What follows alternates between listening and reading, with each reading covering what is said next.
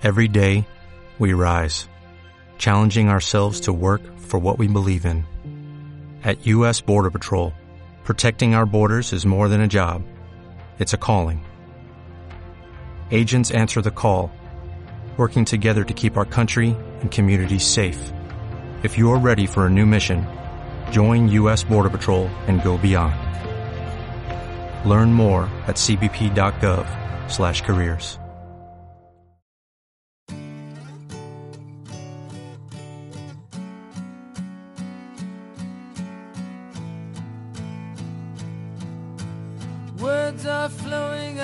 like endless rain into a paper cup.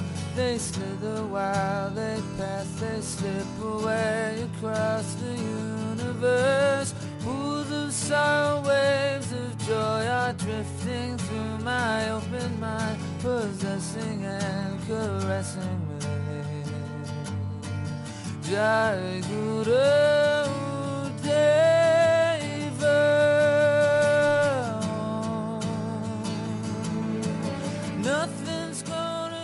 Hola, ahorita amiguitos, bienvenidos al planetario de planeta rmcf.com. Eh, bienvenidos una, nueva vez, una, una vez más a la Casa del Madridismo y con todos ustedes a mi compañero, a mi amigo, a mi hermano, a Joaquín Crespo o David, como quieran llamarle. Bienvenido David, ¿cómo estás? Buenas noches, César. Pues un poco desilusionado por los resultados del Real Madrid, así como del Madrid Club de Fútbol Femenino. Pero bueno, estamos una semana más con todos nuestros oyentes en el Planetario 5 y tenemos muchas ganas de seguir con esto. Vamos a hablar del doble empate del Madrid en Liga y en Copa. Vamos a hablar de la derrota del Madrid Club de Fútbol Femenino eh, frente al, al Tenerife, al equipo de Tenerife, al Granadilla. Y vamos a hablar de la derrota y de la victoria del Real Madrid de baloncesto eh, ahora mismo, enseguida.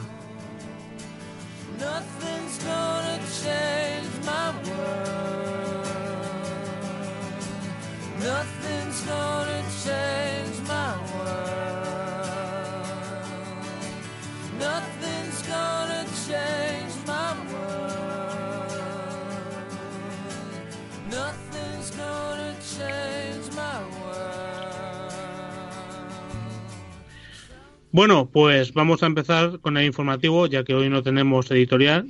Eh, como ya saben, el Madrid Club de Fútbol, el Madrid, el Real Madrid empató en casa ante el Fuenlabrada y empató en casa de San Mamés en del Athletic contra, es decir, contra el Athletic eh, 0-0 y se perdió una gran oportunidad de subir eh, dos puntos al Barça. Eh, pasamos ahora con el baloncesto. Eh, Waki, Bueno, eh, tenemos con nosotros a Javi Gordo, Hola, ¿qué tal? el rey del pick and roll. el rey del pick Sí. and roll, efectivamente. Eh, no tanto en su juego, porque bueno, es más de uno contra uno, como todos sabemos, los que le conocemos, pero bueno. eh, quiero empezar con cómo vemos la defensa del Madrid en los últimos partidos, porque hemos visto una mejora bastante sustancial. Pues sí, la verdad, sobre todo hoy, esta tarde contra el Herbalife Gran Canaria, se ha notado que el Madrid ha salido con más ganas, ¿no? Tras la derrota en casa contra el Estrella Roja, eh, quería disipar todas las dudas y, ha salido muy serio el Madrid, concienciado de lo que tenía que hacer y con Walter Tavares sobre todo, que es, es un muro, o sea, no pasa nadie por ahí. Tavares hemos visto que le ha costado un poco adaptarse al juego del Madrid, pero un jugador de su altura, de su, de su envergadura, puede dominar verdaderamente en Europa. ¿Cuál crees que va a ser su progresión esta temporada? Pues habría que ver un poco eh, cómo, cómo se, se conjuntan eh, Tavares y Ayón cuando vuelva al mexicano. Eh, Gustavo, que se lesionó hace no más de un, no, no más de un mes, y, y habría que verlo. Pero por el momento Tavares sí es verdad que tuvo un, debut bastante difícil ante el Barça, pero hoy se le ha notado en ataque muy suelto y en defensa un muro, ha colocado cuatro tapones y sobre todo en el primer cuarto, mm, eh, una bestia cargando el rebote en ataque y en defensa. Eh, así ha sido que, hemos ganado de 22 puntos al Herbalife Gran Canaria y que Tavares ha sido uno de los más destacados junto con Rudy Fernández y Luka Doncic. Pues muchas gracias, Javi. Nos vemos en la tertulia en unos minutos. Nada, un placer. Bueno, pues vamos a pasar con la derrota del Madrid Club de Fútbol Femenino. Pero antes, antes de todo, quiero dar una reprimenda a la televisión pública de las Islas Canarias que ha retransmitido el partido. Y quiero decir que una, televisión pública no puede ser tan poco responsable.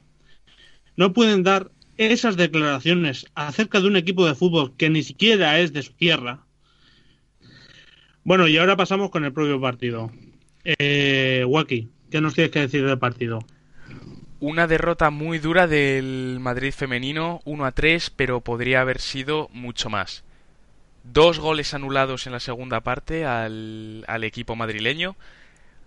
Eh, uno de ellos en un claro fuera de juego y en otro en una jugada muy complicada en la que no se sabe exactamente lo que ha pitado el árbitro, pero el remate de Jade se ha anulado lo que podría haber puesto el empate a dos en el momento en el partido y podría haberle dado muchas opciones de victoria al Madrid que estaba dominando. Eh, pasamos de todas formas con las entrevistas a las jugadoras y sus declaraciones después del partido. Y ahora, después de las entrevistas a las jugadoras del Madrid Club de Fútbol Femenino, pasamos a la tertulia. Eh, hola Jade, eh, gran partido el que habéis hecho hoy, pero no habéis podido llevar los tres puntos. ¿Qué valoración María del partido? Bueno, hemos tenido una primera parte que, bueno, no ha sido, no hemos hecho una primera parte muy buena, no, ha sido la mejor. Eh, la segunda parte sí que creo que la hemos afrontado con más fuerza, hemos tenido más la posesión del balón, hemos apretado mucho más, además ha anotado. Y bueno, pues nos escapan los tres puntos otra vez y, bueno, nos han anulado dos goles que, que para mi gusto para mi gusto están mal anulados, pero bueno, que esto es fútbol y es lo que hay. El árbitro ha pitado falta en el gol que metes tú. Mm, ¿Crees que había falta en esa jugada?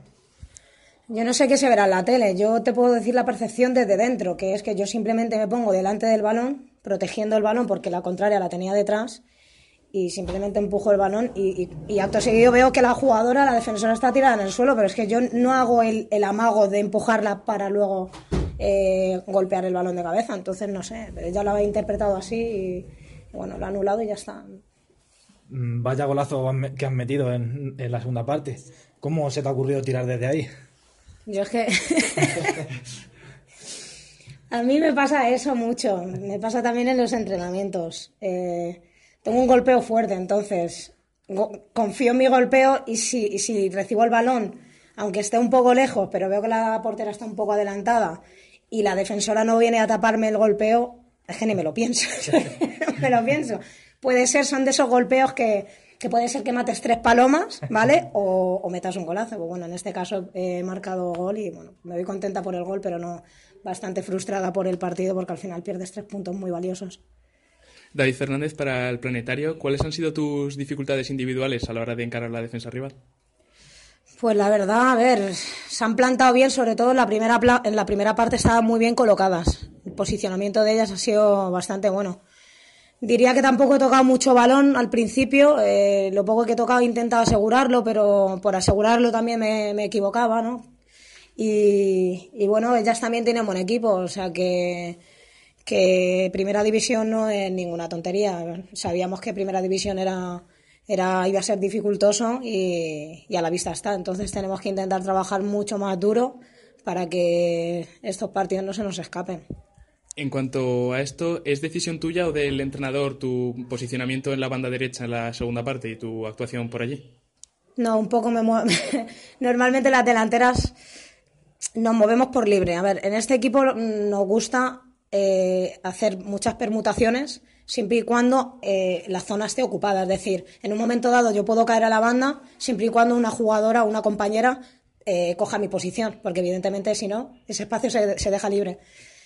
ha sucedido así que en la segunda parte estaba más en banda que en punta, a veces cambiaba punta, pero la mayor, la mayor parte del tiempo estaba verdad que, que estaba más en banda. Y bueno, también pues, pues bueno, a lo mejor la compañera que estaba jugando en punta mm, le faltaba más, más, fuelle en ese momento y bueno, pues a mí no, no me importaba tirar y, bueno, me he quedado en banda y ya está, o sea, no hay ningún problema. O sea, todo lo que sea trabajar para el equipo siempre es positivo. Pues muchas gracias por tu, tu colaboración. Gracias muchas gracias. A vosotros. Gracias.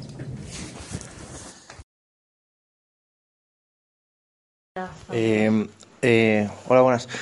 Eh, me gustaría saber qué, qué, crees que os ha faltado eh, de cara al gol, de cara a la definición arriba. Porque sí que es verdad que en cuanto a los pases y el centro del campo eh, tenéis muy buena movilidad y solíais tener la posesión del partido. Pero sí que es verdad que de cara a portería eh, ha, ha, habido como una falta de definición. ¿Qué crees que os ha podido pasar o, o a qué crees que se pueda de, deber? Bueno, creo que la primera parte nos ha faltado eh, todo. Eh, hemos fallado muchos pases, eh, nos ha faltado profundidad por las bandas. Y bueno, en la segunda parte creo que todo eso lo hemos corregido. Eh, hemos estado muy bien, tanto en la, en la, presión como, como en las llegadas por banda. A lo mejor hemos tenido que tener, teníamos que haber sido más consistentes en las segundas jugadas y los balones que quedaban mucho por el medio del campo y nos salían muy fácilmente pero bueno, eh, al final eh, el resultado ha sido este, como que podía haber sido un, un 3-2, ¿no? Vale, muchas gracias. Laura, se habla en el fútbol masculino el famoso VAR, hoy el VAR, a vosotras se os hubiera dado un punto por lo menos, ¿no? O tres. O tres. sí, bueno, eh, esas son cosas que, que ni siquiera se están hablando en el fútbol masculino. Eh, cuando llega el fútbol masculino, pues eh, se intentará meter también en el fútbol femenino. Pero sería muy importante que no lo metieran, la verdad. Vale, muchas gracias por... Nada. A vosotros. Lately, I've been, I've been losing sleep, dreaming about the things that we could be. But baby, I've been, I've been praying hard. Said no more counting dollars, we'll be counting stars. Yeah, we'll be counting stars.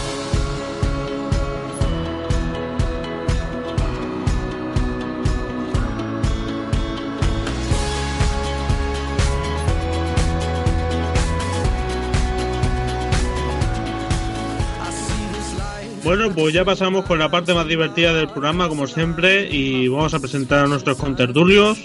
Eh, en primer lugar, al chato de Medellín, a Carlos. ¿Cómo estás, Carlos? Buenas noches a todos. Acompáñenme a conocer la historia de un desastre. Bueno, te acompañaremos. Está el niño que nació siendo un señor, Miguel Grande. ¿Cómo estás? Muy buenas, César. Hola a todos. Pues nada, tenemos un, un podcast complicado con la situación del equipo y, y, nada, vamos a intentar analizar de la mejor manera posible qué es lo que está pasando con, con el Real Madrid.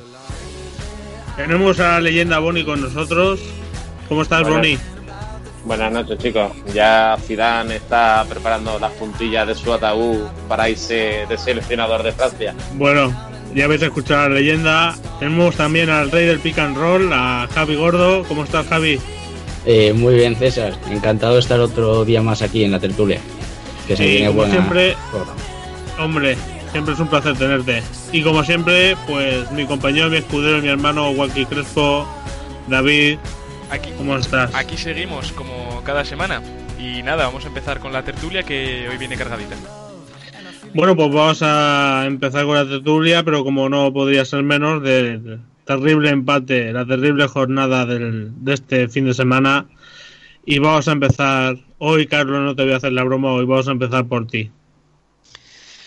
Pues bueno, la verdad es que es días como hoy es complicado, eh, digamos, eh, ser eh, políticamente correcto y tampoco lo quiero ser. Entonces, para mí esto es la historia de un engaño que empezó en, en verano. Eh, hay gente que ha dicho, no, pero esperemos, no, pero, pero espérate que el Madrid remonta, no, pero dales tiempo, no, pero Zidane lo tiene todo controlado, el mismo es el hombre tranquilo, the quiet man que dirían en inglés. Venga, no, no, Presi, no pasa nada, estamos todos bien, no, no fiche a nadie, no haga nada. Y así nos va como nos va. Esta semana ha sido de ridículo, pero de ridículo total. O sea, empezó el ridículo con el partido de la Copa del Rey y siguió el ridículo ayer. Es impresionante ver la falta de recursos que tiene ahora mismo el Real Madrid. Algunos dirán es que el Madrid dominó el partido, es que se pudieron meter goles, se pudieron, pero es que eh, los partidos no se ganan con, con, poderes, los partidos se ganan con goles materializados. Vence mal palo, que es lo único que hizo en todo el partido, se dedicó a hacer la de siempre, eh, no hay nada en el banquillo, Mayoral salió es a pegar una carrera y correrse el chaval, eh, eh, eh, no sé, no sé cómo, cómo, cómo, cómo funcionar, perdón, pegar una carrera y caerse, ¿sí? Perdón por el que me equivoqué, me equivoqué en el, en el, en el verbo. Entonces, eh, pues sinceramente no sé, no sé cómo va a ir la cosa de aquí en adelante. No veo que el Madrid esté moviendo ficha para indagar sobre nuevos jugadores en el mercado. No veo a Kovacic todavía, eh, digamos, eh, que pueda echar una mano en el equipo más grande porque acaba de salir de una lesión. Todavía está, digamos, muy muy muy nuevo para, para poder echar una mano. lo de Bale es lamentable eh, seguimos, eh, le sacan 20 minutos y se vuelve a lesionar, o sea, esto ya es de coña, ya es algo que, que, traspasa los límites serios y, racionales. Y bueno, y así, y así seguimos. El otro día decía el bueno de Boni, no, eh, el, el Bernabéu tiene mucha pasta y poca paciencia. Y, y, la verdad es que si siguen así las cosas, pues no sé qué, no sé qué vamos a hacer. A mí el Real Madrid ahora mismo me está dando vergüenza. Para mí es una semana muy difícil porque no me gusta que nos pinten la cara como nos la están pintando y hacer el ridículo como estamos haciendo. No sé cómo lo veréis vosotros. Pues Carlos, creo que tienes hoy más razón que un santo. La mayoría de las veces te pasas un poco, pero hoy tienes mucha razón. Yo estoy bastante desilusionado y como no tengo muchas ganas de hablar, porque si hablo, mato, voy a darle paso a Miguel. Bueno, pues yo más que enfado, podría decir que tengo tristeza, ¿no? Eh, la liga se aleja otra vez y es una gran decepción, ¿no? Porque hemos desaprovechado una grandísima oportunidad. Para mí, eh, personalmente, la mayor decepción de la temporada. Yo creo que este partido era clave para volver a agarrarnos a una liga que parecía inalcanzable. Y tras el pinchazo del Barça, pues volvimos a depender de nosotros mismos en Liga, que, era algo muy importante, ¿no? Una, gran puerta abierta para reengancharnos que, que el equipo pues, no, no lo ha sabido aprovechar.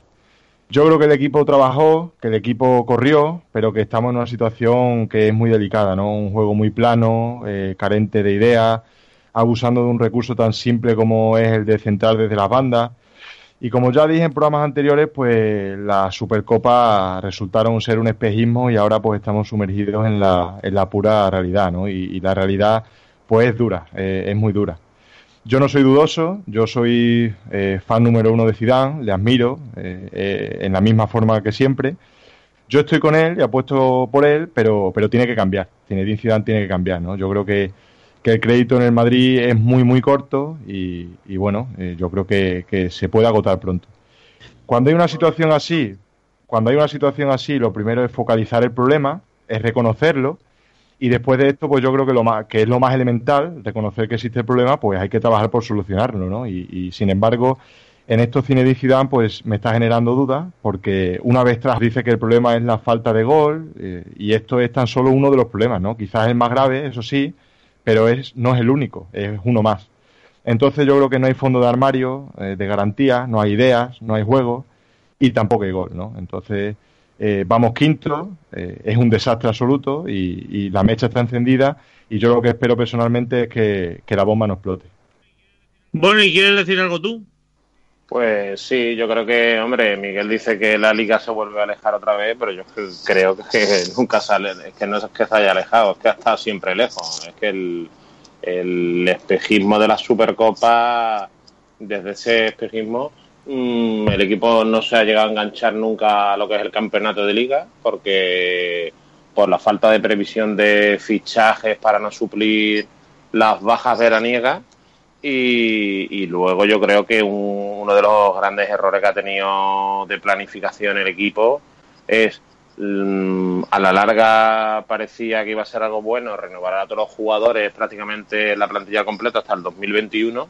Yo creo que eso al final entre eso y las lesiones en puestos que había varios jugadores, eh, ha hecho acomodarse muchos jugadores, mm, estilo tipo Casemiro, eh, Marcelo y, lo que no entiendo es que Zidane se haya quedado con jugadores tipo Marcos Llorente, que hizo una temporada impresionante el año pasado y no se le ha dado ninguna oportunidad de jugar, de demostrar realmente el jugador que es.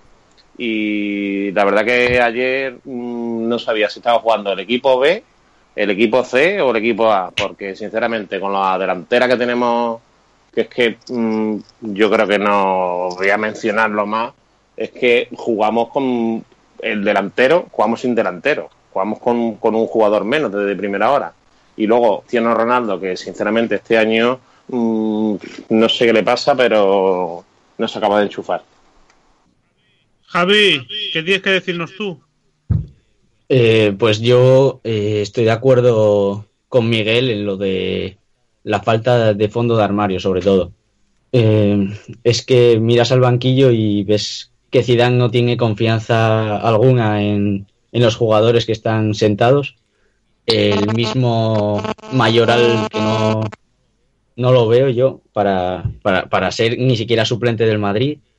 Eh, Kovacic quizá es el único que puede ser titular en esta plantilla, pero el propio Teo, Marcos Llorente, Ceballos, a día de hoy no han dado ni un, ni un solo paso hacia adelante desde que llegaron al Madrid. O sea, siguen, siguen igual.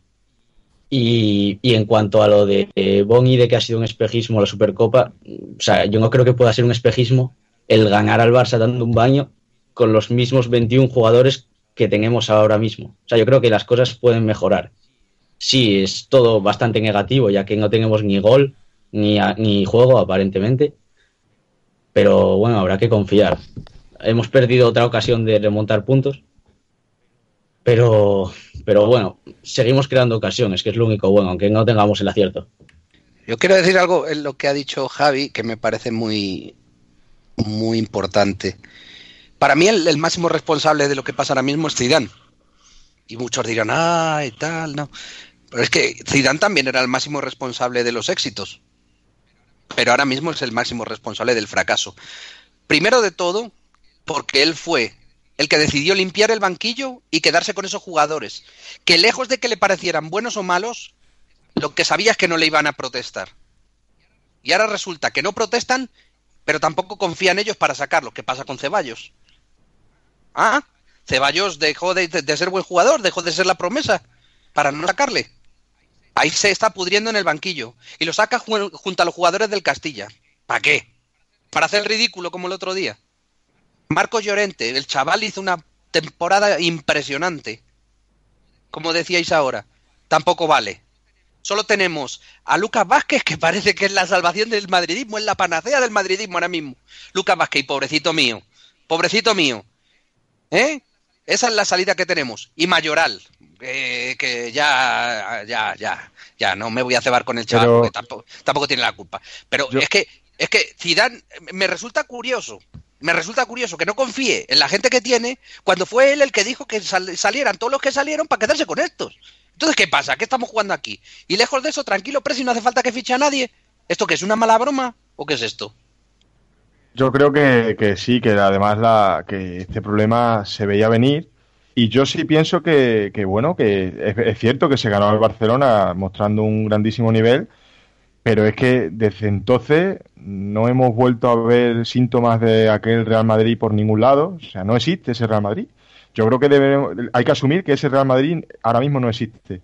Y yo creo que lo preocupante es que esto no solo es un problema de Zinedine Zidane. Yo creo que sí que es responsable como entrenador. Eh, que no está sabiendo gestionar bien las cosas ahora mismo es una realidad. Que no está cambiando las cosas es otra realidad. Pero yo creo que es que lo, lo, el problema es que es algo absolutamente colectivo, ¿no? Yo creo que, en cualquier ámbito el Real Madrid está fallando ahora mismo.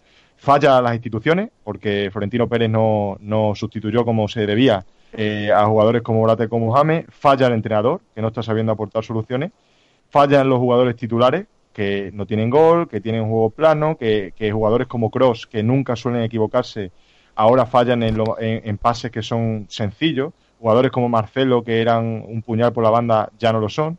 Y es que también falla los suplentes, porque o bien porque no se tiene confianza en ellos, o bien porque cuando los pones contra el, el, el Fuenlabrada, pues no dan el nivel esperado. Teo, bueno, no, no está no está cumpliendo con las expectativas eh, y hay otros jugadores pues que bueno yo creo que todos estaremos de acuerdo en que en que no son de las características de algunos que se han marchado no no no son de ninguna característica. entonces yo creo No, que de ninguna característica ni de, ni- vamos vamos. No hay ningún jugador que cubra la suplencia de Morata, ni la de James, ni la de Mariano, pero ni la de que- nadie.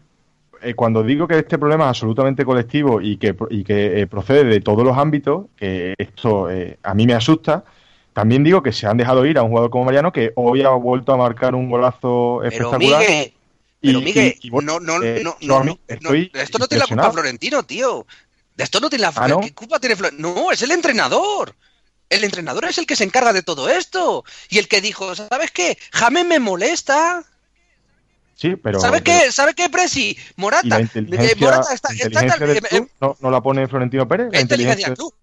Pero sí, pero si vamos a ver. es, es si una operación inteligente dejarse ir a un jugador como Morata, como James y bueno. regalar, que lo que han hecho con Mariano es regalar. ¿Es algo inteligente? Eh, Es que no es- te repito. es que en, si es que en el una problema, institución como el Real Madrid, es de Zidane. eso no se Si es el problema es de Zidane. El año pasado decíamos que era un excelente gestor porque tenía una plantilla maravillosa y resulta que a final de año se le desmoronó todo. Porque el Hombre, uno se quería eh, que ir. Pues coño, si Morata se tiene que ir o dice que se quiere ir, pues señor mío, usted tiene contrato con el Madrid todavía. Se la Y usted marchita se la queda. flor. Y usted se queda aquí. James, ¿usted qué pasa con usted? Bueno, eh, venga, chato, que te voy a dar más minutos. Pero tú te quedas aquí porque tienes contrato con el Madrid. Pero los ha alargado a todos teniendo contrato con el Madrid. Ninguno de ellos cumplía contrato, joder. Entonces, ¿qué pasa? ¿Cuál es, cuál es, cuál es el tema aquí? Florentino Pérez no. Zidane, que quería, te- que te- quería tener un banquillo de gente que no, que no le molestara. Pero eso es lo es que, que tiene. Esto será la primera vez, o sea, esto es de las yo no recuerdo una cosa igual que en 2014 con Carleto teníamos el problema del fondo de banquillo, un problema que medio se solucionó el año siguiente, pero que en Madrid fue una catástrofe, y, y precisamente un problema que ya parecía solventado, que era el de tener un, un- que encima algo que envidiaba al mundo, porque era algo que, que era noticia, que era que un club como, como el nuestro tuviera unos jugadores que todos y cada uno de ellos eran totalmente válidos para formar parte del, del once titular. Y entonces, es que yo no entiendo, y, y yo creo que también tendrá culpa el, el presidente, y también, eh, al igual que digo que admiro mucho a Zidane, me encanta como presidente eh, Florentino Pérez, pero hombre, yo creo que un club que da dos pasos hacia atrás, pues hay que empezarse a cuestionar que por qué se hace eso. Eh, porque Zidane diga esto mm, mm, se hace de esa manera tan, tan banal, ese, ese tratamiento tan pasivo que se hizo en, en verano. No lo entiendo. Y ahora en invierno, ¿vosotros creéis que en invierno se va a solucionar lo que la- los problemas que tiene el Real Madrid? Es que no Sí, se va a Ahora pasamos, con Sí, el, ahora sí. pasamos con el mercado de invierno. Vamos a, vamos a dar paso a nuestro compañero Waki para que diga algo me parece también. que los problemas del Real Madrid eh, han sido cubiertos por la afición y por la alegría que ha dado el determinados momentos de, de éxito. El Real Madrid no tiene una defensa sólida desde hace cuánto. Desde hace cuánto el Real Madrid no se siente seguro en defensa. Desde hace cuánto el Madrid no tiene un portero que nos pueda no salvar en determinado momento, sino que nos asegure que no nos va a hacer perder 15 puntos a lo largo de la temporada. Desde cuándo el Madrid no tiene un delantero centro acompañado por Cristiano Ronaldo incluso, incluso cuando Cristiano Ronaldo puede actuar de 9. ¿Desde cuándo tenemos hace cuánto que no tenemos un delantero que nos vaya a marcar 40 goles por temporada? Y la cosa es que la afición madridista se ha acostumbrado a que determinados factores externos, no externos, pero em, los goles de Ramos, ¿suple eso los problemas defensivos del Madrid? No. ¿Las subidas por banda de Marcelo suplen sus carencias defensivas? No. ¿Los goles de Cristiano suplen que no tengamos un 9 en progresión a lo que es Cristiano Ronaldo? No el Real Madrid se ha aprovechado de esos factores que nos han dado muchos éxitos, pero realmente muchas veces por golpes de suerte. Y no nos engañemos, no nos engañemos. Bueno, yo no estoy de No nos acuerdo. Yo no engañemos estoy que de la acuerdo en defensa eso. del O sea, Madrid no pero es- o sea- el rendimiento de un equipo no, el rendi- pero Para- La defensa del no- Madrid, no vamos es a ver, la perfecto. defensa del Madrid es de lo peorcito que hay. De, de las grandes ligas es de lo peorcito que Pero hay. vamos a ver, vamos a, no, no, pero mira, yo una cosa, Bonito, eh, una sea, cosa sí quería, una Eh, cosa sí Joaquín quería tiene decir, razón, eh, ¿eh? Joaquín tiene razón en, en algo que lo que estaba comentando, y es que aquí no vale el método tomar roncero. no, pero Y es cuando ya no tienes nada a lo, a lo que agarrarte, es decir, es que somos 12 veces campeones de Europa. O sea, eso no lo tapa todo. No, no, no, no, no. Eso no lo tapa todo. Pero, Carlos- Porque, porque, porque sí, hemos jugado bien, hemos dominado el fútbol. niños. Y si, y si me apuras, son, son épocas que no pueden durar eh, siempre. Hasta ahí estoy de acuerdo. Pero lo que no puede ser es el ridículo que están moviendo. Es que Eh, estamos haciendo el ridículo. Carlos, pero Somos hasta ahí estamos de acuerdo. Pero yo primero quiero decirle a, a Guaki, eh, después quiero comentar otra cosa, pero quiero decirle a Guaki que, hombre, factores externos, que el Real Madrid esté ganando títulos, no es un factor No externo. Es un factor de un buen rendimiento de, de los jugadores del Real Madrid, que es lo que, lo que esperamos de ellos, ¿no? Y el Real Madrid en los últimos años ha tenido un rendimiento No para mí excelente. externos, Miguel, y es el que yo espero y el- que deseo. Pero es que, que quiero decir una cosa, es que no, vamos a ver, tenemos que tener primero una racionalidad en, en los pensamientos y luego también una proporcionalidad. Y lo que está claro es que yo, por ejemplo, esta mañana, el Madrid no está bien, y partimos de esa premisa básica, que el Real Madrid no está bien, pero es que a partir de ahí, esta mañana he estado leyendo en Twitter cosas como hay que destituir a Zidane y eh, meter como entrenador de Real Madrid a Vicente del Bosque. hombre, o otro no, que no, estaba broma- poniendo, o otro que broma- estaba broma poniendo, justa, otro que broma estaba poniendo, hay que destituir a Zidane y uno de los Pero di nombres, di nombres. ¿Quién ha sido el que ha puesto eso? Pues mira, lo tengo Pero, no lo he Miguel, lo entonces, buscar, pero, hasta- o sea, estaban pidiendo en Twitter, estaban pidiendo de entrenador del Real Madrid a Vicente del Bosque. O sea, yo digo, el Real Madrid no está bien, eso está claro, pero por favor, yo lo que pido, eh, y no a vosotros, sino eh, en general, que, que- que seamos un poco razonables y que tengamos un poco de sentido común. O sea, que analicemos las cosas con sentido. Y yo en si ese- con sentido la estamos, la estamos haciendo. Sí, sí, sí. Pero es que, lo que yo, sea, a lo que yo voy de, de, de Wacky es que también no nos dejemos llevar por las emociones del momento. Yo creo pero vamos ¿verdad? a ver. que un gol de Ramos en el minuto 90 es- no es suerte. O sea, es un equipo que está trabajando, luchando hasta el final y que las Yo cosas también estaban pienso que no es suerte. Yo también O sea, pienso que no es suerte. Pero vamos a ver una cosa. Eh, Guaki estaba diciendo, tenemos un portero que no salva partidos. Y es que a todo el mundo se le, se le, se le, se le Bueno, olvida que, que el año pasado, eso, ¿eh? contra el Nápoles, le metieron un gol desde el medio campo en el, en el Bernabéu. Pero yo no estoy de acuerdo, o sea, el no Madrid, estoy de acuerdo. el Madrid, el Madrid metía más goles que el contrario.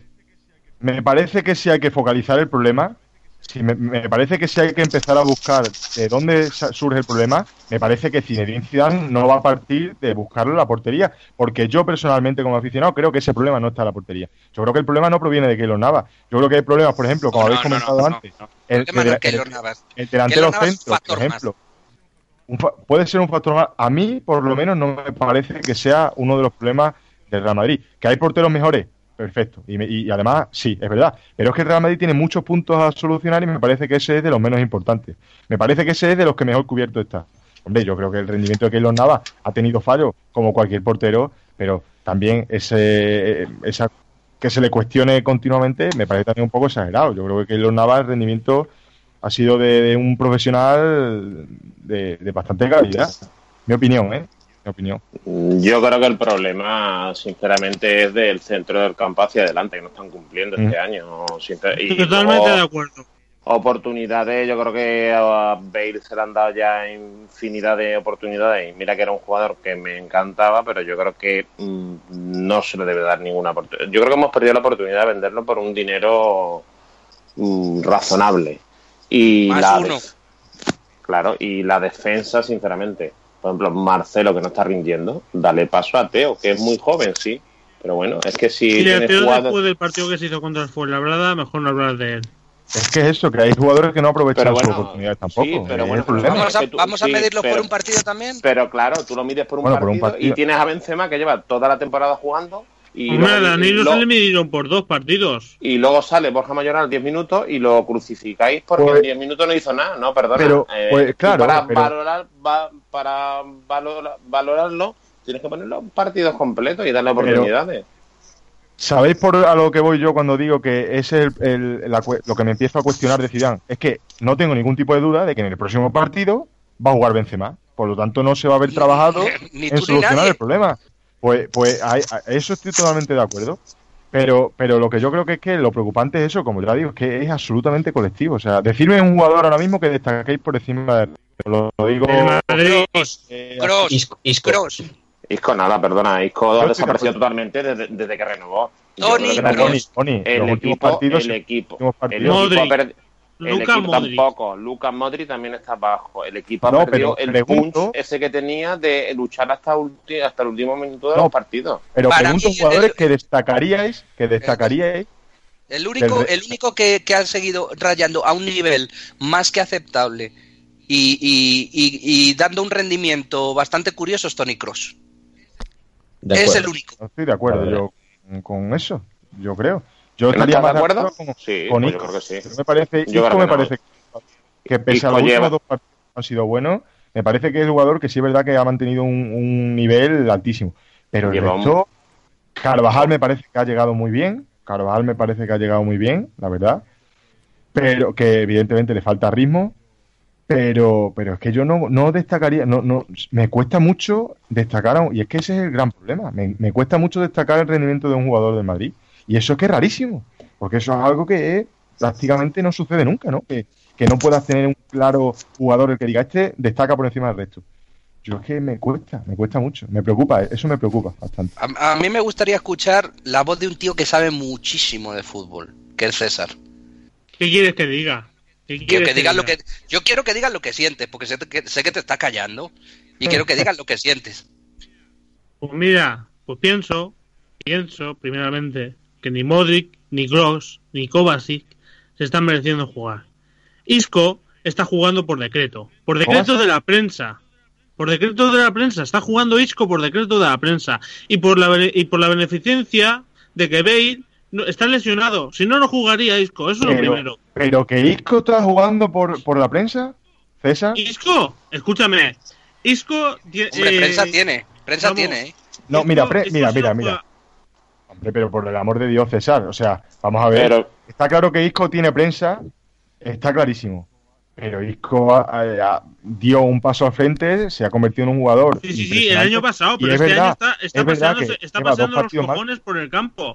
Es decir, no está haciendo nada. Pero- pero hemos visto partidos diferentes, eh, César. Sabes que te tengo Miguel, mucho cariño, pero creo que en este aspecto hemos, Hemos visto partidos. diferentes, pero mira, yo te digo, yo os digo, diferentes. Se Casemiro, puede decir que Isco, un tío que, que, que sale mm, mm, siempre con la lengua por los suelos, de darlo lleva todo, tres- de presionar. Es uno de los pocos que no se le deja de ver correr en todo el partido. Pues lleva sí, tres partidos vale, horrorosos, vale. vamos. Lleva tres es que- partidos Estoy horrorosos. con Boni. Lo raro, Estoy lo raro con es que aguantara el ritmo, lo raro es que aguantara el ritmo de, es que, de- escúchame, eh, Miguel, eso mismo lo hace Bale y se le sigue criticando. ¿Cómo que lo hace Bale? Que Bale también se desfonda corriendo y se le dice, es que no mete ni un pase, es que no se desmarca, es que No, pero es que pues yo no estoy hace lo de. Pero es que yo no estoy hablando de Ya, Bale. ya, yo, te estoy, yo no te estoy hablando de, de Bale, te estoy hablando de que, de que la prensa y de que la gente en general, los tuiteros famosos del Real Madrid y gente esta que se mueve en redes sociales dicen lo bueno que es Isco y criticando a Bale, diciendo que Bale que tal, que Bale esto, que Bale Mira, lo otro, eh, para, para, para aumentar que lo de yo- Isco.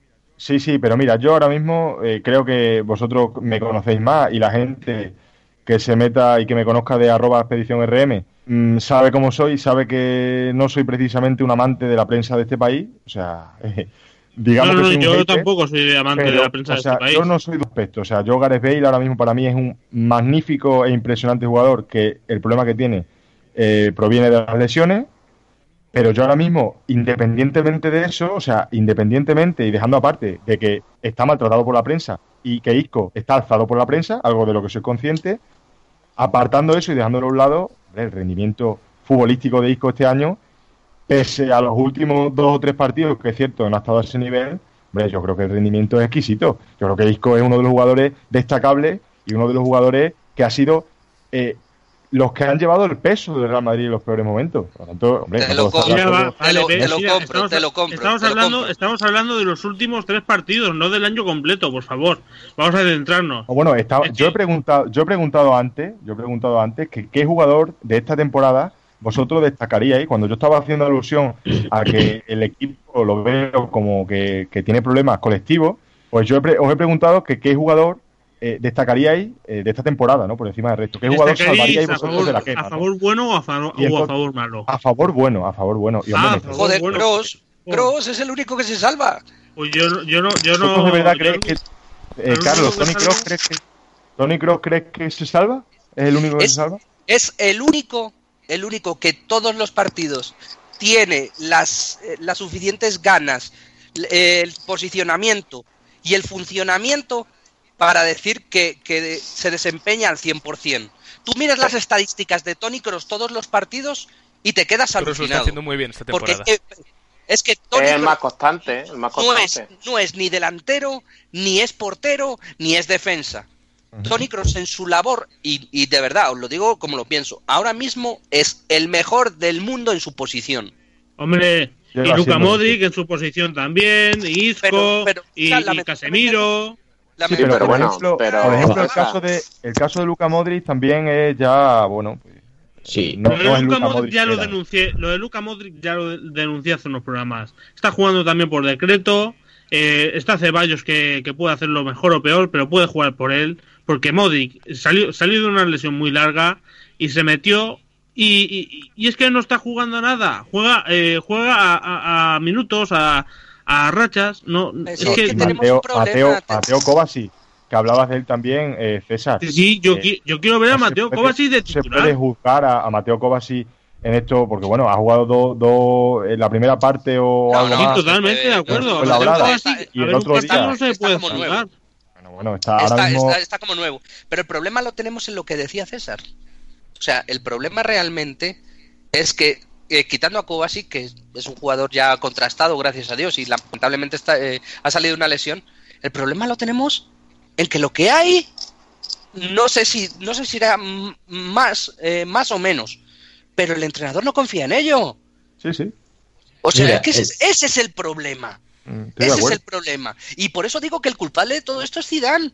Porque él fue el encargado de echar a todo el mundo y de dejar a esta gente en el banquillo. Ni más más ni más menos. Aparte de todo eso, Carlos, los cambios, que es por, yo digo siempre, eh, bueno, el minuto de 80. manera chistosa, de manera chistosa siempre digo que a Zidane se le empieza a arquear la ceja, ¿no? Que se le empieza a levantar la ceja, porque es que eh, a- a- se le está notando que es discípulo de, de Ancelotti en ese aspecto, porque de pronto los cambios en el minuto 80, cuando, mm, bueno, pues eh, en un minuto en el que ya se queda poco tiempo para, para encontrar una solución táctica, ¿no?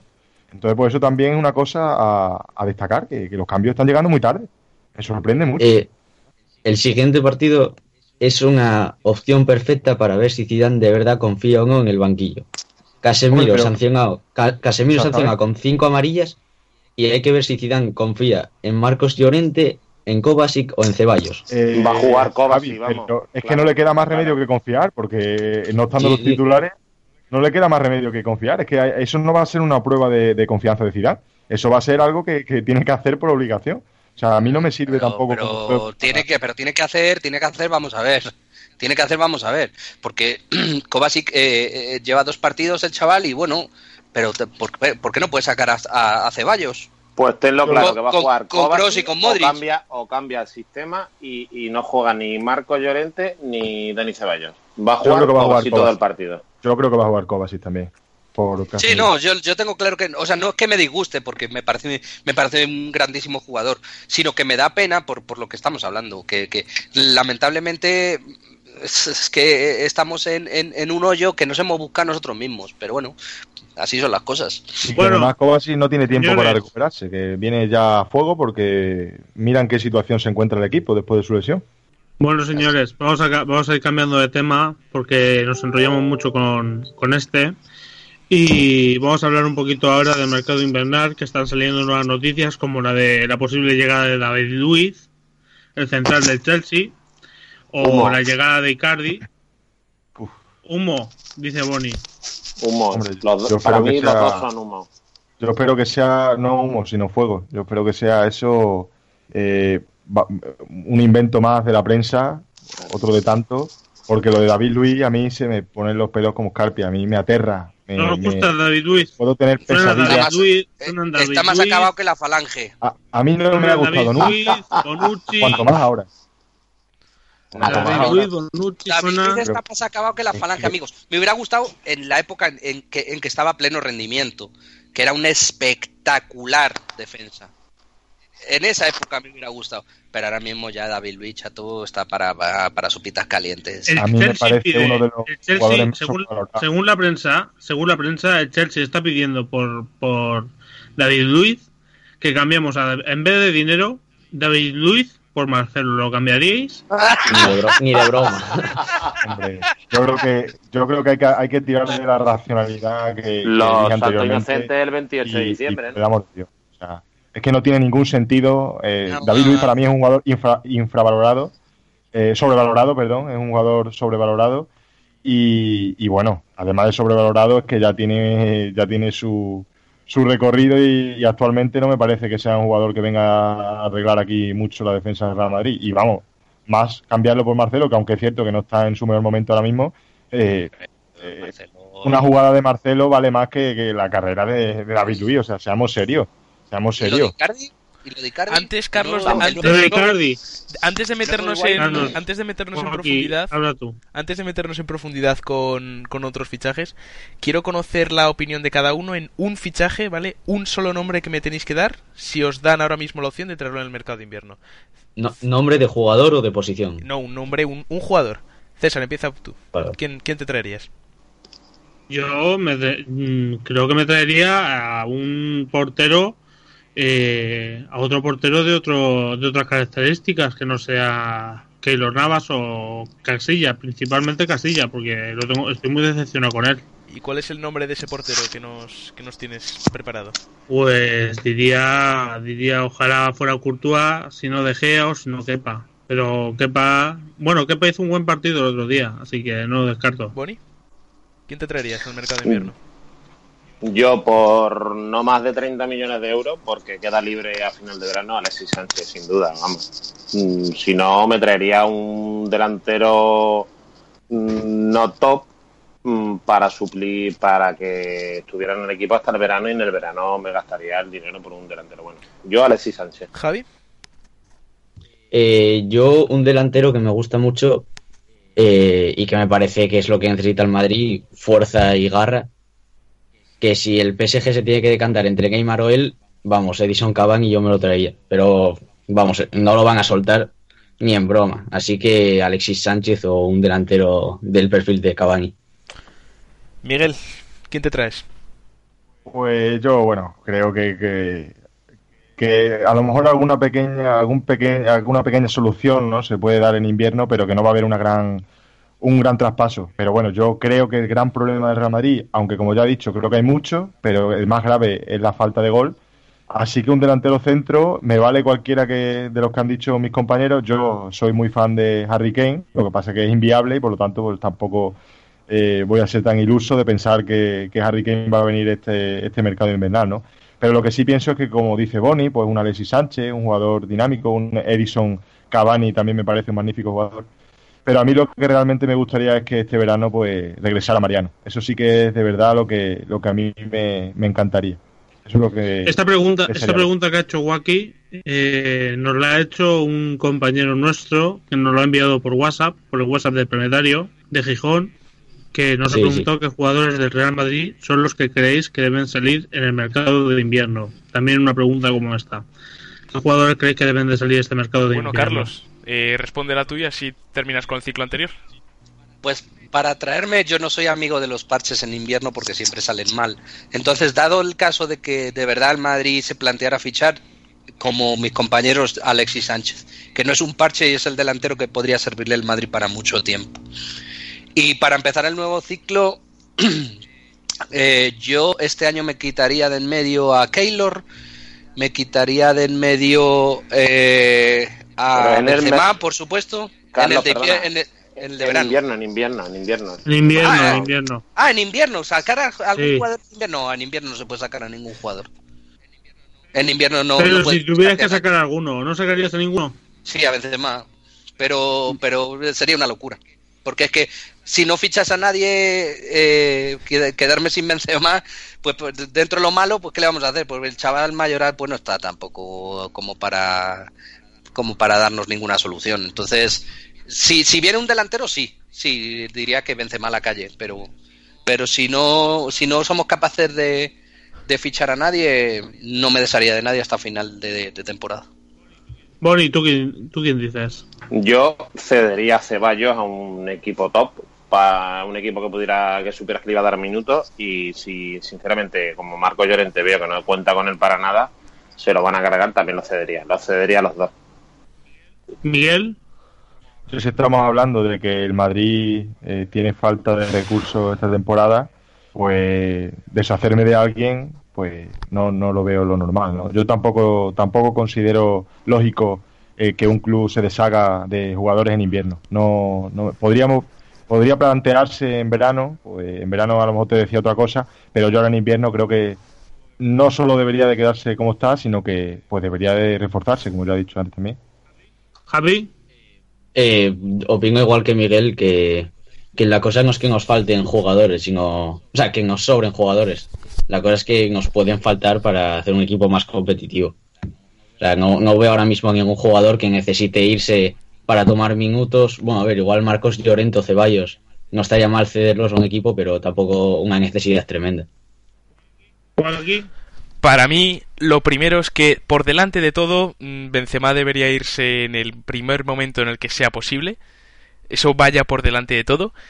Y después de eso, eh, para mí la criba tendría que llegar en verano. Pero los debería haber algún fichaje del estilo de Alexis Sánchez en, en, invierno, pero en el primer momento en el que se pueda prescindir de Karim Benzema, se debe prescindir de Karim Benzema. Que debe haber criba. Yo estoy contigo en eso.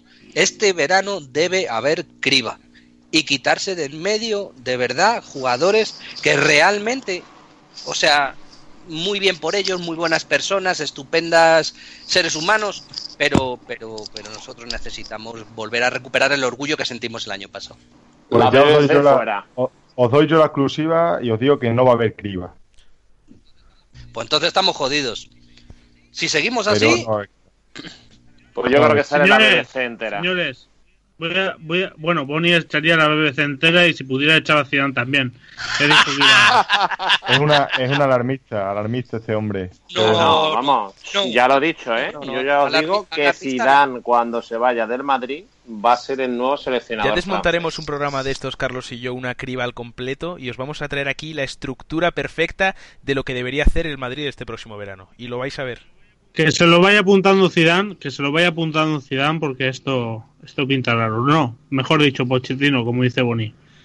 Bueno, eh, nos manda un audio un compañero, José Mari, de Villanueva, de la, de la Serena, de Badajoz, que nos manda un saludo y nos manda un audio. Quiero que lo escuchéis y que me deis vuestra opinión de todo lo que dice. Hola a todos pues paso a comentaros mi, mi opinión al respecto de la situación actual de, del Real Madrid.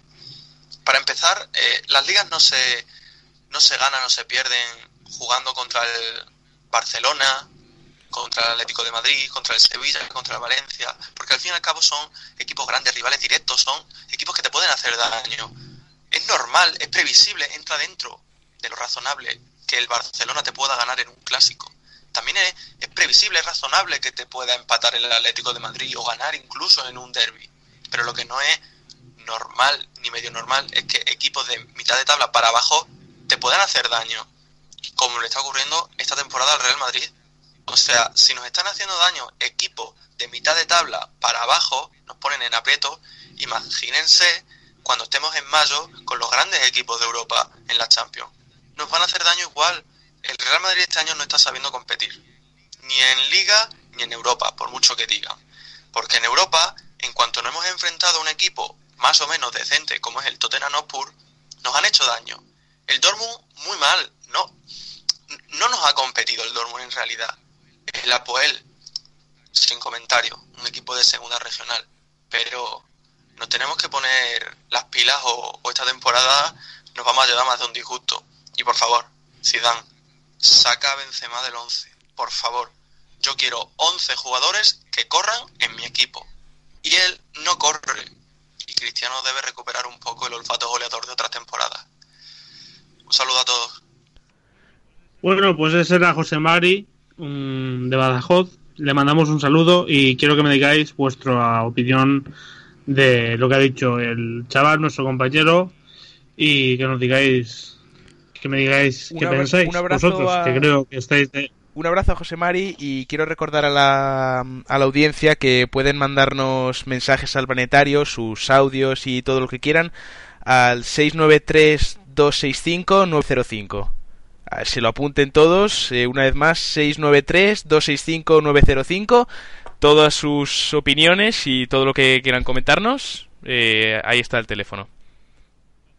O por Twitter, al, chat, al Twitter del, del programa, o al hashtag que siempre hacemos de Planetario con el programa, el Planetario 5 sería este caso, para el siguiente, el, el Planetario 6. Bueno, señores, ¿qué tenéis que decir? Pues, primero de todo, qué pena, Miguel. Eh, dale, dale, habla. No, no, no, dale, Carlos, dale. Primero de todo, mandarle un abrazo a José Mari, ¿sí?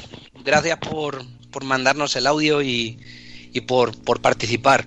Y lo segundo que le voy a decir, tiene más razón que un santo. la verdad no, no se puede expresar las cosas mejor. Eh, estamos... Ha sido benevolente, ha sido benevolente porque ha dicho que el Tottenham nos hizo daño y lo que nos hizo fue pintarnos la cara. Y como, como lamentablemente varios equipos este año nos están pintando la cara, no es que nos, no es que nos estén haciendo daño, nos están pintando la cara de verdad. Entonces tiene razón. Y, y en cuanto a lo de Benzema, eso es un tema que ya hemos hablado aquí muchas veces y que eh, eh, este entrenador no, no, ni siquiera va a considerar. Lo va a sacar de titular eh, en todos los partidos y, y entonces lamentablemente tenemos que, que jugar con ese déficit contener a, a Benzema y, y, esperar a que haga un paso y 16 malos. Entonces, José Mari, un abrazo y cuídate. Pues, mm, bueno, yo tengo que decir que, que tengo la gran suerte de, de, compartir una gran amistad con, con José Mari. No sabía que, que nos, había, nos había mandado un audio. La verdad es que que bueno, aparte de parecer una, una gran persona, creo que tiene mucho criterio y en, esto del fútbol, creo que, que sabe mucho de esto y, por lo tanto solo me queda decir que, que, estoy totalmente de acuerdo con él, ¿no? Estoy totalmente de acuerdo con todo lo que dice, que subrayo debajo y, y firmo debajo y nada, que también agradecerle a, a mi gran amigo José Mari su intervención con nosotros y, y que es un placer, ¿no? Y, creo que tiene toda la razón. Creo que, es una, una, triste realidad. Es, es, difícil asumir todo lo que dice. Es difícil, ¿no? Eh, la situación en la que nos encontramos, ¿no? Y que, y que todo esté así. Yo confío y tengo esperanza madridista de que todo se va a solucionar y espero muy pronto estar contando aquí, pues, que todo va bien, ¿no? Pero ahora mismo, pues, la realidad, Benzema, pues, como otros muchos, no, no está en, en un buen momento y, y hay que decirlo, ¿no? Porque por eso estamos aquí, para comentar, para hablar y, y para, para, decir lo que vemos, ¿no? Y, y, estoy muy de acuerdo con José Mari y, y nada, muchas gracias a ese gran amigo. Bueno, eh, sí. Javi, eh, que, bueno, que muchas gracias a José Mari eh, por, por mandar este audio al programa y, y que yo creo que a, de aquí a, a, marzo o abril, cuando lleguen los partidos importantes en los que nos jugaremos la temporada, hoy están a, a un nivel más bajo, ya, ya estarán consolidados en la temporada y intentando hacer una buena recta final. Eso será fruto, fruto Qué buen corazón tienes, Javi. Qué buen corazón tienes. Pues yo estoy de acuerdo contigo, Javi. Hay que, hay que echarle optimismo también a esto, hay que echarle yo... un poco de de Venga. visión positiva y yo estoy contigo. Bueno, señores, vamos a hacer una pequeña, vamos a hacer una, a pasar a hacer una pequeña previa del partido de Champions de este martes contra el Dortmund, perdón, de este martes, de este miércoles, y quiero que me digáis algo del Dortmund y que sepáis eh, y que me deis y que me deis un resultado para el partido, porque vamos a sortear una un, una pastilla de caldo ya que en referencia a los del diario de Mou, que dan un hueso de jamón, nosotros una pastilla de caldo. Miguel, empieza tú. Por, bueno, supuesto. Un, un, partido que, que eh, yo creo que tiene poca importancia, ¿no? Bueno, no tiene ninguna. Pero es el Real Madrid y es la Champions y sobre todo la situación en la que estamos, pues otra gran oportunidad para eh, competir contra un buen equipo y conseguir cambiar las sensaciones, que ahora mismo es lo principal. Y es una gran oportunidad primero para que empiece Zidane a cambiar cosas, a probar cosas, y después otra gran oportunidad, pues para que cambiemos esta imagen negativa en la que estamos y, y intentemos hacer un gran partido que cambie un poco pues esta visión negativa que, como es lógico, pues muchos madridistas tienen. ¿Un resultado? Pues me vale cualquiera que gane el Madrid, te lo digo de verdad. Me vale cualquiera que gane el Madrid. No... Carlos. Pues a mí como me gustaría ser tan optimista como Miguel y como Javi, lo que pasa es que no me sale. No me sale. Soy más pragmático que todo eso y ahora mismo el Madrid sufre un caos realmente terrible.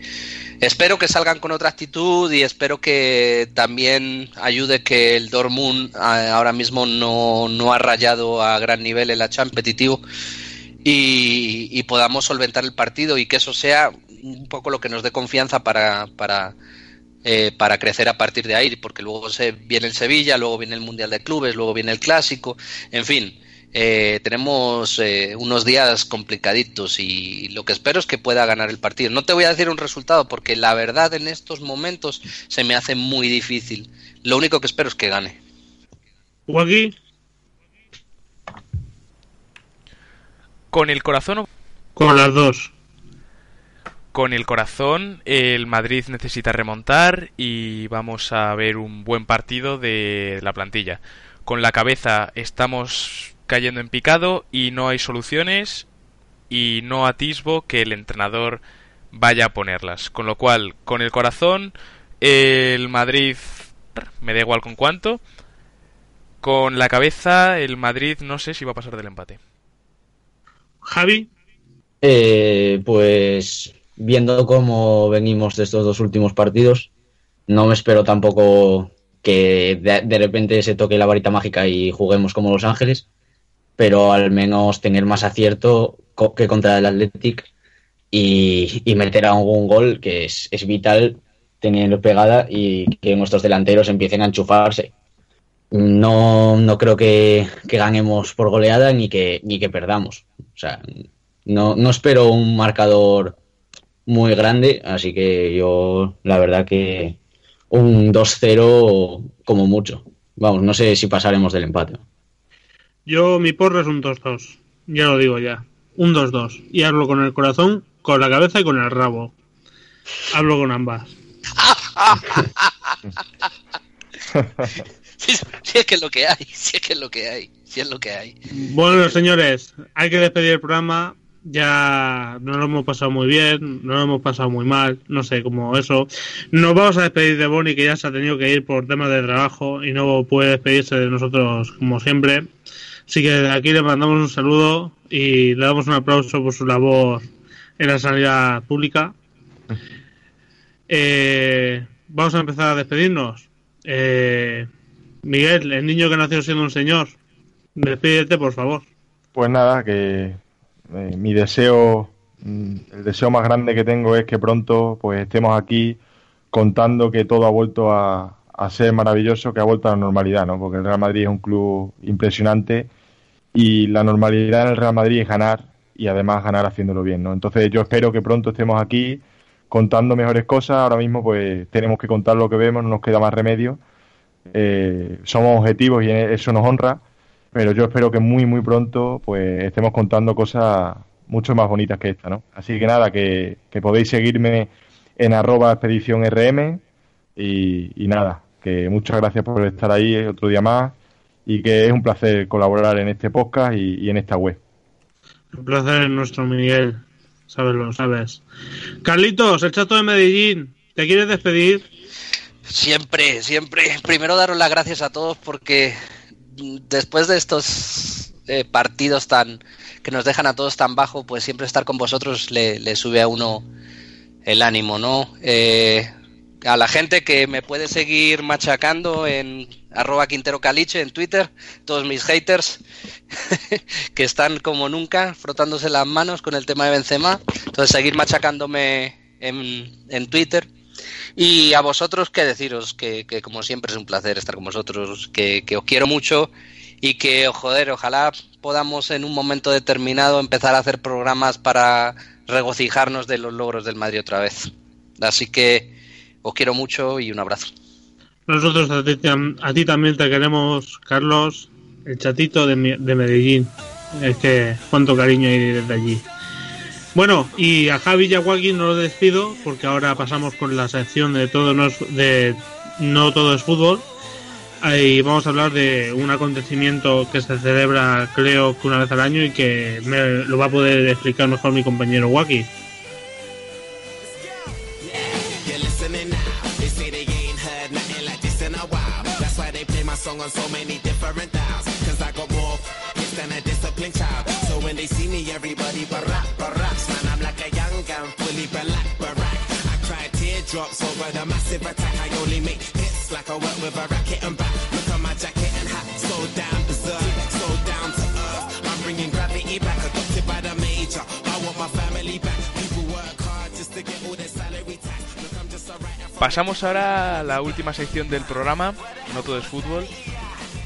En el caso de, de hoy vamos a hablar de la Red Bull Batalla de los Gallos, la, final internacional que se ha disputado en México este domingo.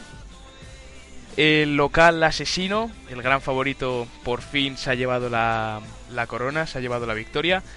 En una internacional muy polémica y con batallas a veces con, con resultados muy polémicos. Buenas, Javi, ¿qué opinas? Eh, pues opino muy parecido que tú, la verdad.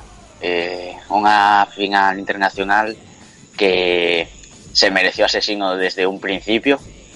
Eh, ha sido para mí el que más nivel ha tenido de la noche. Pero sí es verdad que igual no hubiera tenido el camino tan fácil si algunas batallas se hubieran votado bien. O sea, el jurado ha estado para mí, ha sido lo que ha marcado este internacional. Hablamos de Asesino, el campeón, el local, cuatro veces campeón de, de su nacional. Bueno, uno de, una de ellas fue campeón de, en Colombia.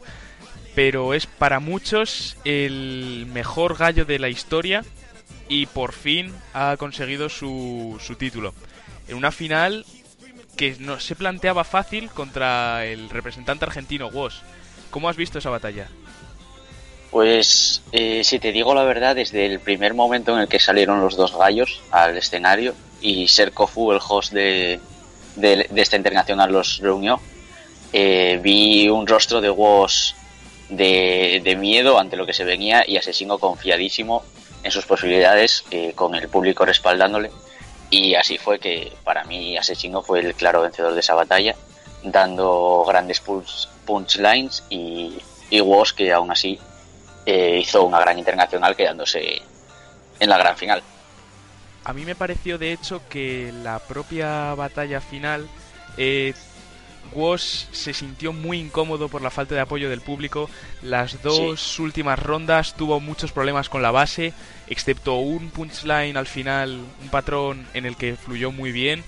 Eh, la verdad es que mmm, puso mucha caja y no, y no tuvo un buen flow. En y Asesino, en sí. cambio, supo, supo aprovechar bien eso.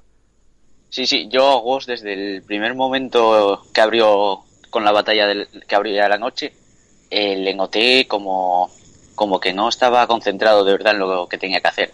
Sí es verdad que fue pasando rondas, pero ninguna batalla suya es que digamos que dio el nivel que se esperaba. Sí es verdad que llegó a la final, obviamente, y, y es un gran puesto, la verdad. Que se asegura estar en la siguiente internacional, pero, pero vamos, que no, no dio el nivel que se esperaba. Una de, de las batallas contra Woz y pasando al analizar a los participantes españoles, una de sus batallas en cuartos fue contra Scone. Eh, ¿Cómo has visto tú al campeón del año pasado? Pues batalla muy esperada esa de Scone contra Woz. La verdad que la teníamos muchas ganas de ver.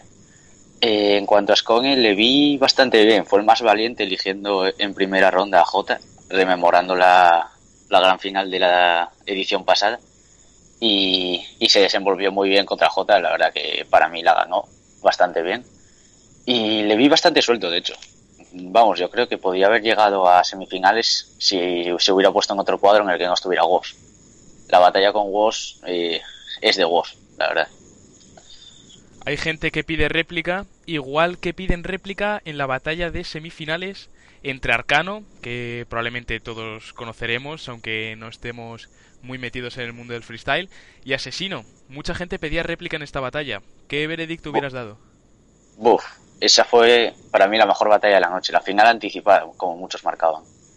Eh, la he escuchado un par de veces eh, después de analizarla y tal, y, y una réplica no hubiera estado mal. ¿eh?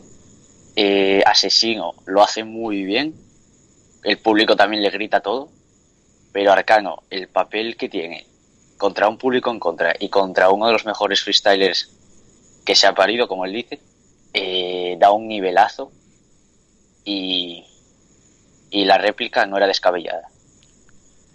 De hecho, si no me equivoco, esta es la batalla que más veces se ha visto en una final internacional. Dos veces sucedió en 2015 y otra vez en estas semifinales de 2017. Esta vez por fin se la, se la llevó Asesino. Pasamos por último a hablar del último representante español, el campeón nacional de este año. Para muchos el mejor eh, gallo, el mejor MC de España y para muchos también el mejor del mundo. Eh, Chuti cayó en primera con Genki One en una batalla muy polémica. ¿Cómo la viste? Pues, eh, a ver, para mí Chuti ganó la batalla desde un principio. O sea, el primer minuto que le suelta Genki siguiendo la temática perfectamente y desenvolviéndose bien, aunque, aunque el público no le gritara casi nada, eh, lo hizo bastante bien eh, eh, sí es verdad que Genki le plantó muchísima cara, salió con una actitud muy, muy a destacar y, lo hizo también eh, lo mejor que pudo Genki y una réplica como muchísimo se la podía haber dado. Pero de ahí a perder la batalla Chuti, o sea, yo creo que alguien que sepa un poco de freestyle sabe que el ingenio de Chuti que usó en esa batalla, siguiendo las temáticas bien, comparado con el ingenio de Genki One, que lo hizo a su mejor nivel seguramente, rindió como, como él sabe, eh, sabe todo el mundo que esa batalla era de Chuti. Vamos. ¿Tú qué opinas? Pues realmente el papel de Genki One eh, del dominicano en esta final internacional ha sido una gran sorpresa para todos, porque puesto que no lleva, no ha competido prácticamente nada este año, eh, no se esperaba un buen nivel por parte del, del preclasificado del año pasado. Pero sorprendió mucho, incluso llegando a semifinales y disputándole la batalla a Woz, pero no hay duda que la, la batalla de primera ronda era completamente de Chuti. La segunda ronda no es... falla un poco Chuti, yo esa la veo más igualada, pero el primer minuto de Chuti me parece que está mm, 15 pisos por encima del nivel de Yankee One. Me parece que es impresionante que Red Bull haya, mm, haya perpetrado este... es que no sé cómo definirlo. Es absolutamente ridículo lo que ha hecho Red Bull con, con el jurado, con, con toda esta situación. Me parece absolutamente ridículo. Sí, además se, se, se, cargaron, por así decirlo, un poco el evento, porque todo el mundo estaba con la emoción de ver una gran final entre Chuti y Asesino y al ver que eh, Chuti se iba fuera a las primeras de cambio, muchos se quedaron perplejos ante la situación. O sea, no, no se quedaron como ¿y ahora qué pasa? ¿Ahora qué, qué va a pasar ahora? Asesino el camino limpio sin, sin un rival así que dijeras tú que estaba a su nivel, aunque Arcano le plantó cara, como decimos. Y, así fue, el mejor freestyler que se ha parido, asesino. Bueno, pues con esta opinión cerramos la, la, sección de No Todo es Fútbol, en este caso dedicada a la final internacional de la Red Bull Batalla de los Gallos. Eh, recomendamos a todo el mundo, tanto si conocéis el freestyle como, como si no, que mm, reviséis batallas porque la verdad es que es, absolutamente espectacular, un despliegue de ingenio eh, brutal y una calidad de mm, musical incluso podemos decir sensacional. Pero bueno, eh, llegamos una vez más al final del programa. Javi, antes que nada, despídete. Pues como siempre digo, un placer eh, estar con mis amigos del planetario y esperemos que esto siga adelante. Eh, os espero aquí el próximo fin de semana y a seguir disfrutando de lo que más nos gusta, que es la radio. Un saludo Javi, un abrazo y también para toda nuestra audiencia que está una semana más con nosotros y nosotros muy orgullosos de estar dando la cara por, por toda la afición, por todos nuestros oyentes.